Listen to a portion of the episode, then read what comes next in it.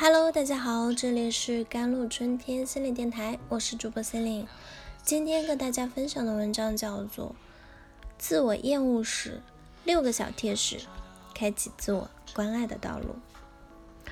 近期听到周边的人这么说，当别人不回信息给我的时候，我会感觉到对方讨厌自己，是不是我哪句话没说好，哪个事情让对方不开心了？哎。我感觉真的没人会喜欢和我聊天。每晚加班到深夜，独自走在回出租房的路上，总感觉到很悲凉，似乎只有自己那么惨。工作又那么累，又没存下多少钱，也没人陪，都快三十了，却一事无成的。我好怕接到父母的电话，虽然有时候好想和他们讲我好累，但每次说完后。怕他们担心，又怕他们不理解。他们总说：“想那么多干嘛？谁不是这样过来的？你就是吃不了苦。你看，那谁也不是和你一样，人家就过得很好，工作稳定，又快结婚了。工作稳定又快结婚了，你呢？好好想正事吧。连爸妈都觉得我是很失败的人了。”在生活中，无论是学校、工作中，或者是在社交媒体上，我们都无法避免和他人比较。我们总是过得小心翼翼，总是反思自己，似乎别人都是对的，而自己总是不好。我真的好失败啊！我感觉自己永远都没有别人好，我真的是一事无成，对自己真的好失望。甚至在你意识到这一点之前，看着镜子里的自己，都会引发自我厌恶和挫败的想法。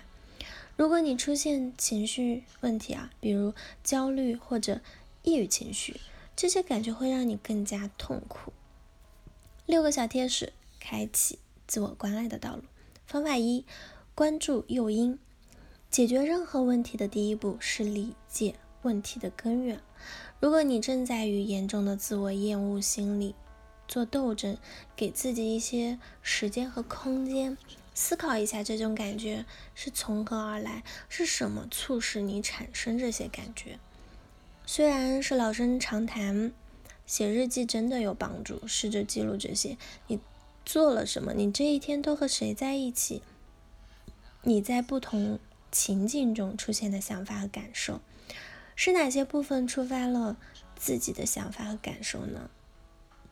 如果你不习惯用书写来记录，也可以选择录制语音备忘录或者短视频的方式。你也可以简单的在大脑中过一遍当天发生的事情。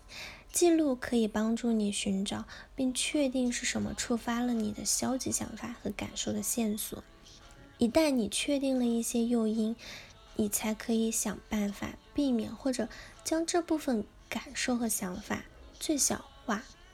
方法二：挑战消极的想法。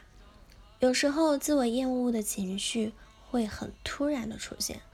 当这种情况发生时，试着和自己进行一次内心的对话。例如，如果你认为我恨我自己，那么可以询问一下自己为什么。如果答案是因为我穿这件衣服很难看，或者因为我真的搞砸了。这次会议，试着挑战这种想法，请先对自己说这不是真的，并想想这种消极想法是错误的理由。方法三，练习积极的自我对话。自我厌恶常常出现在你对自己缺乏同情心的时候，所以当你感觉不错的时候，试着写下你喜欢自己或者不讨厌的地方。如果事情没有积极的一面，简单的挑战这些消极的想法，有助于强化这样一个观念：自我厌恶不是一个事实，它只是一种情绪，情绪会过去的。方法四：重构消极想法。重构是一种咨询的方法，可以用来处理消极思想和自我厌恶的感受，将原有想法用一个稍微不同的视角来呈现。例如，我的工作报告。报告做得很糟糕，你可以将这句话重新框定为我觉得我今天真的报告做的不够好。虽然这只是一个小小的改变，也是可以把一个全有全无的陈述重新定义为一个独立的例子。毕竟搞砸工作报告只是一个例子，这意味着你下次可以做得更好。方法五：花时间和让你快乐的人在一起。自我厌恶会让你自我孤立，你可能会觉得你不配和你的朋友或者家人在一起，或者你可能觉得。没有人愿意和我在一起。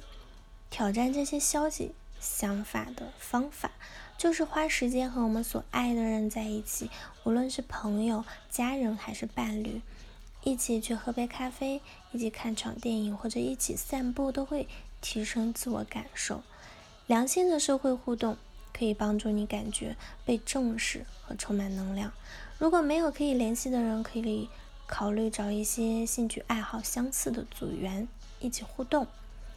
方法六就是寻求专业的帮助了。送给你一句话：在你的心理健康之旅中，你永远不会孤独。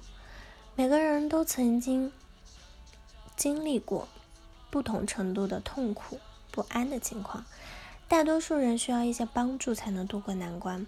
在一个值得信赖的心理咨询师或者精神科医生的帮助下。